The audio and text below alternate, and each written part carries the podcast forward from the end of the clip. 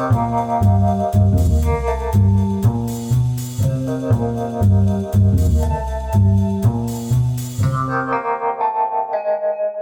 嗨，大家好，我是古怪教授谢承彦，欢迎收听我们的节目《乌 Ben》，带你挖掘惊爆社会事件，辨识人性黑暗层面。很多这个我们新的听众朋友，或是我们的老朋友啊，说：“哎，老师你怎么最近又开了一个新节目，叫《乌 Ben》哦？”其实我我也跟大家分享一下哈，因为我们的呃华尔街见闻其实非常受到欢迎哦，这个节目非常受到欢迎。然后，因为我们的主轴都是在谈这个财经的议题嘛，哈。但是其实有时候针对一些呃社会议题，哈，坦白讲，谢老师也很关心啊。然后我也非常的关注，哈，有一些真的真的是撒狗血，比八点档还精彩。那我也在想说，我也想谈呐，我也想分享，而且我也想要深入的去探讨这后面的一些原因呐，对不对？可是问题是放在华尔街见闻这个节目当中，好像不太适合，因为毕竟它是一个财经议题的。我我我我我也观察到很多这个知名的节目主持人，哦，比如说像我非常熟悉的这个谢振武大律师，对不对？他也针对不同的议题有不同的节目啊，哦，有比较硬的，有比较软性的。我觉得说，诶诶，那我其实也可以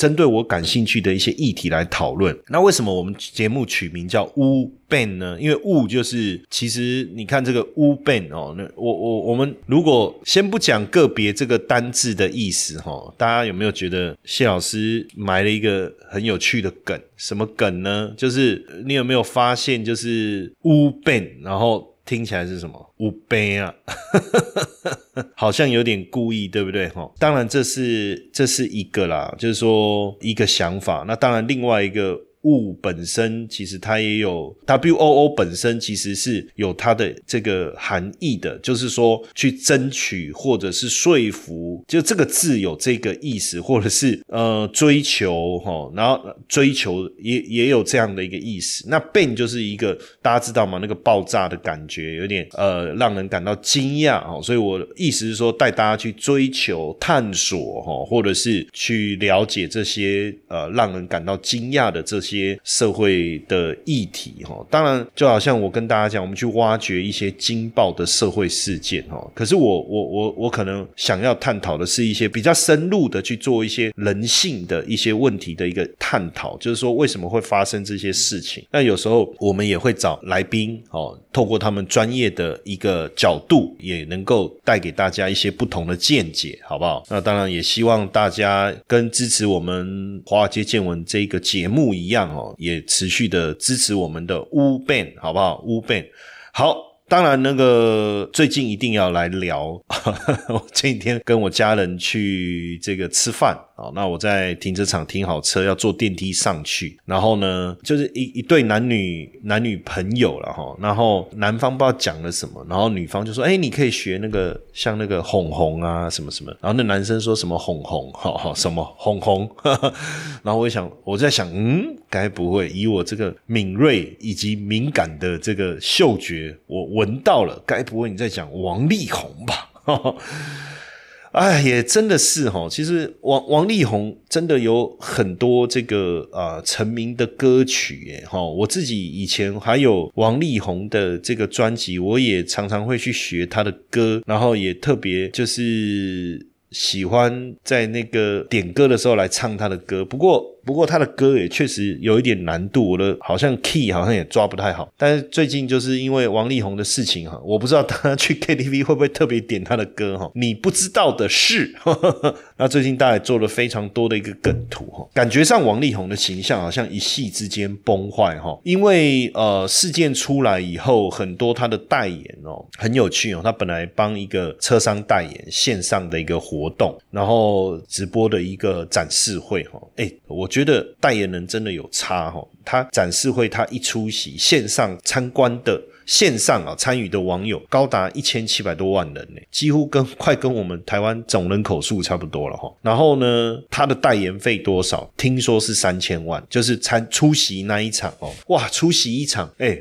我们三千块，他三千万呐，哇，一千七百万人，很可怕，很可怕。但是事件一出来，你知道吗？就是说短短三十几个小时，然后就是说日抛式的代言人哦，很快的，他们就在凌晨发布说取消跟他的合作关。关系。那也不止这个车商，包括他合作的周大生啊，还有这个我看有一家素食的这个品牌啊，哈，就这个因为王力宏说就是曾经讲他吃素嘛，好像是嘛，我看过有一一小片段推荐大家吃素的，还有这个呃相关的保养产品啊什么的哦，我看一系之间就是啪啪啪啪啪啪五个产品代言哦就丢掉了哈，那所以很多人会觉得说，那我们为什么要来去？追这个事情，或者说我们要讨论这个事情的目的是什么？其实我觉得我自己身为一个，我我我从几个角度来看了哈。第一个就是说我先从身为一个父亲的角度了，因为整个事件中当中，大家也说他爸爸提油出来救火嘛哈。那其实像我看到这个事事情的时候，我心里在想哇，如果以后我儿子发生这样的事情，我要怎么办？我到底是要站在他这一方，还是要站在像李静蕾这一方？还有就是说，到底整个事。情的过程，我会不会知道？另外一个是说，导致他发生这样的一个情况，是不是我的错？不是，我不是说王力宏发生这样是我的错。我说，如果我儿子啊发生这样，会不会是我的错？所以，我我这个事情，我第一个念头，其实我想到的是，其实家庭教育真的还蛮重要的。那就有人说。最了解父亲的是儿子，但是最不了解儿子的是父亲。那因为这一天带我家人去吃饭来，跟我儿子在聊一些事情，那我就发现真的有一个距离，就是很难。他现在念高一嘛。那我觉得好像很难用一个朋友的角度去跟他谈事情，好像他总觉得我们要跟他谈事情的时候，就是一个压力或者是一个责备，或者是我也不晓得，就是没有办法真的在聊。哎，我我所以，我我也在思从他这个事情，我也在想怎么办。对不对？也不希望以后自己的小孩走上这样子嘛，吼。那这个是王力宏跟李静蕾宣布离婚以后，当然双方隔空交火，哈。所以我觉得从另外一个角度，我们也可以讲歌迷的角度，因为我也很喜欢听他的歌嘛，所以他的整个事件我也投入了非常。高度的关注哈，其实跟他合作过这个《飘向北方》这一首歌的黄明志哦，这一首歌之前也被翻唱嘛哈，尤其是在当时这个韩国瑜竞选的时候，这首歌哇，我那时候也跟跟着翻唱啊，《飘向北方》，对不对？在你的家乡，哒哒哒哒哒哦，我也很喜欢这首歌，所以他其实也讲说，演艺圈其实都有人设，什么叫人设？就是这个明星他的形象给大家的这个印象是什么？所以你看，他就是。一个清新，然后有才华，一个。呃，A B C 一个，你看弹钢琴，然后爱家，然后呃有良好的形象的这种感觉，对不对？就是一个非常正面的。结果今天感觉他是一个好像反差这么大，那是不是人设崩坏？那当然对歌迷来讲，一定是觉得不可思议嘛，对不对？一定是觉得不可思议嘛，哈。所以常常我都跟人家说，你们看我的人设就是胡乱七八糟、胡搞瞎搞、胡言乱语，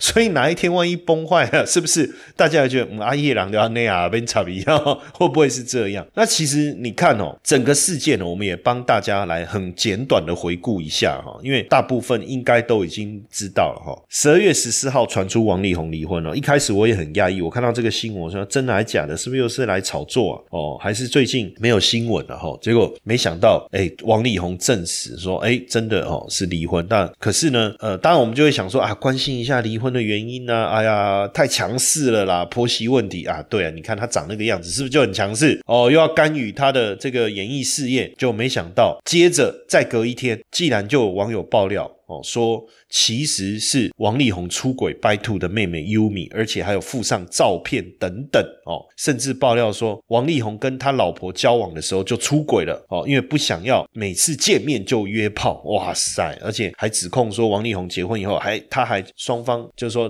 女方啦有传裸照了哈。当然这个 Yumi 马上说啊，这个是恶意重伤等等哦，要采取法律行动。但是呢，我觉得关键在哪里？就十二月十七号的时候，这个雷神之锤，砰，第一锤打下来，盘点了王力宏十二项渣男的事迹呀。哦，他讲说，十六岁还未成年的时候就勾搭他了，勾引他了，甚至明明有女朋友，还在半夜打电话给他说要不要来我家陪我睡，甚至发生关系以后跟林静蕾说不想谈感情，那甚至被李静蕾发现说应该是李静蕾，我刚好像又念错，我每次好像都念林静蕾，李静蕾发现说他怎么样？当然这是李静蕾说的哈，有有有。这个招妓哦，这样不是招人妓哦，是招妓哦，然后呢，演唱会结束找不到人，发现他跟他的炮友狂欢哦，然后还有照片，然后甚至其中一个炮友已婚有小孩，还约这个人妻炮友到家中参加派对。当然，离婚的理由是说遇见喜欢的女生，不想让她被委屈当小三，不是啊？这个理由这个也太扯。你你已经结婚了，然后对方也帮你生了三个小孩，哎，这个我也不知道该怎么说了哈。然后生日也缺席，反正重要节日也缺席哈。甚至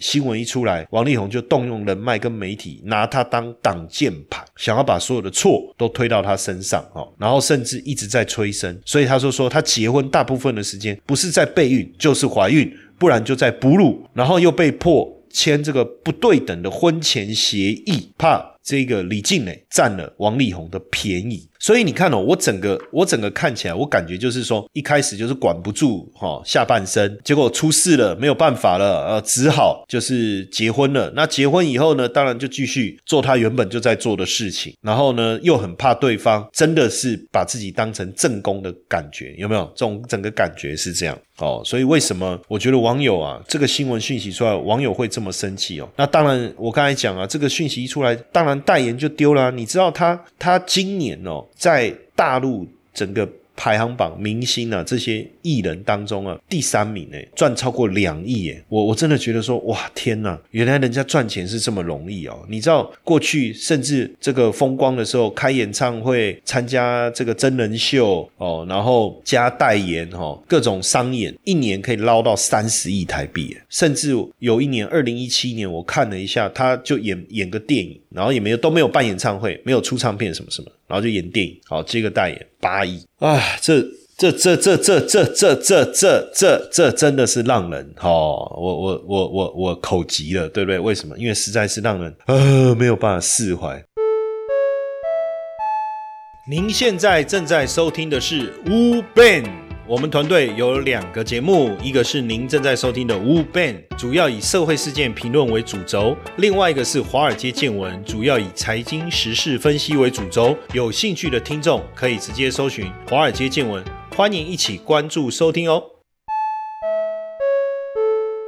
过去我们说人帅真好人丑性骚扰，对不对？那一天我跟这个郑浩哥李正浩郑浩哥搭电梯，我就偷袭，好，我就去偷袭他，然后他就说：“哎。”人丑性骚扰，人帅什么都都好哈，是不是？哦，你看过去他的形象这么好，可能大家真的是这样的感觉。可是真的是人帅真好人丑性骚扰吗？我觉得整个事件下来以后，其实大家所反映的是没有办法接受你的收入好，你有钱。最近我看到一个三倍理论了，哦，其实，在汇率市场经济环境里面有一个三倍理论，哦，那个我就不多说，那个是在我们华尔街见闻里面讲。这里的三倍理论就是说，你要这个男生有。钱又帅，那又不花心，三个都要同时成立，叫三倍啊。倍就是呃违反的意思哈。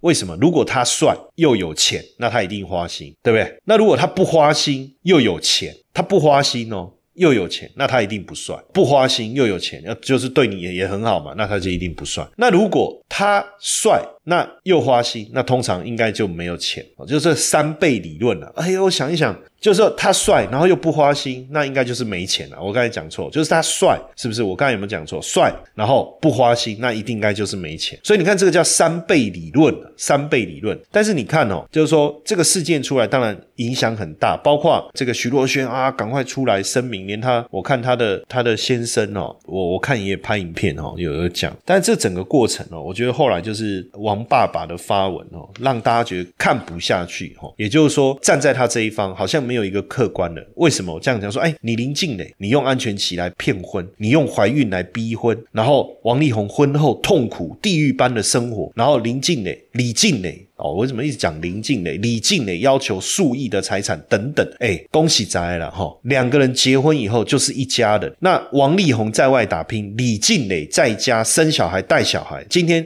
要求数亿的财产，过分吗？我帮你生个小孩，这也是挂你王家的名字，对不对？那我拿这些钱过分吗？我觉得不过分呢。然后我从王力宏后来网友很厉害耶，把过去他他受访的节目的影片全部翻出来，那是在过地狱般的生活吗？我看不出来哦，我看不出来。所以为什么连网友都反弹了哈？那当然，李静蕾也马上他说：“哎，这个王力宏交往就一直内射啊，怎么可能不怀孕？那怀孕以后也是王力宏说，要不然就堕胎，要不然就生下来啊，但是不结婚。然后婚后到底谁痛苦？我跟大家讲哦，真的，女孩子怀孕的过程哦，其实是非常辛苦的，加上生产的过程，其实你不要觉得说这是天堂哦，不可能嘛，对不对？而且李静蕾也表示是说。他是主动放弃赡养费的哦，甚至有简讯截图，那个简讯我还特别看了一下，简讯的原文是是讲什么？他说：“你可不可以跟媒体讲，就是你对我的这些指控，都是因为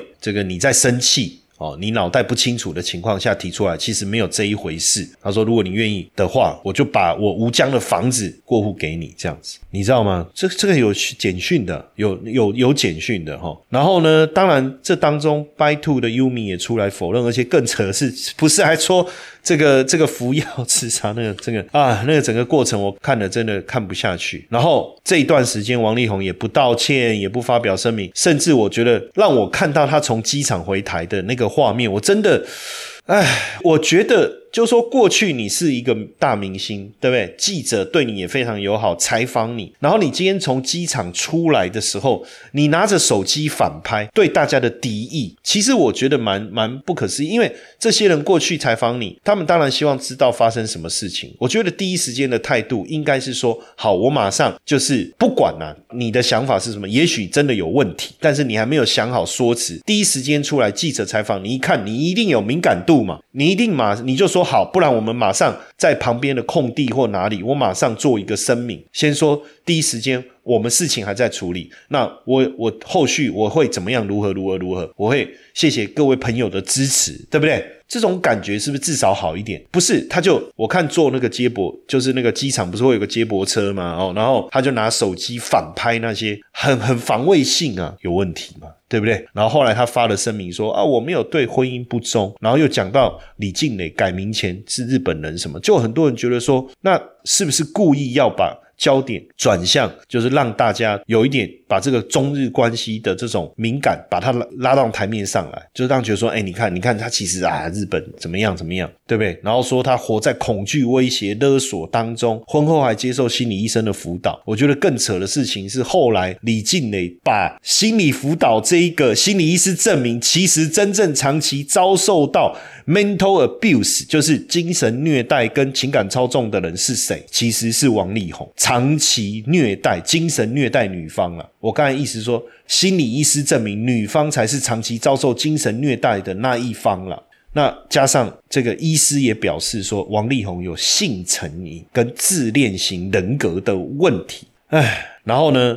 那王力宏就一直想办法要换心理医生，换心理医生。为什么？因为要换心理医生的目的是说，想要说服心理医师说，其实疯子是他太太，不是他，你知道吗？还好哦，这些美国的心理医师啊，有他专业的一个坚持，你知道吗？当然那几天大家都一直在追，一直在追，到底王力宏有没有招妓，避而不谈嘛？有没有约炮的习惯？有没有劈腿？王家人有没有把他当成生育的机器，长期羞辱、霸凌？等等哦，当然，呃，整件事情闹得沸沸扬扬，媒体都在讨论哦。实际上，我觉得从这件事情，我们也要有学习到很多了。包括你看，从这一段时间来讲，男方其实对女方的关心，比如说，呃，他们婚后，二零一四年、二零一六年，林李静蕾产下两女，然后在二零一八年再生一个儿子。可这过程中，第一胎王力宏在。呃女方怀孕的时候还去非洲度蜜月，非洲哎哎，孕妇是不能打疫苗的，这个很可怕的。第二胎才生完宝宝两个多月，又跟着王力宏飞到北京，很冷呢，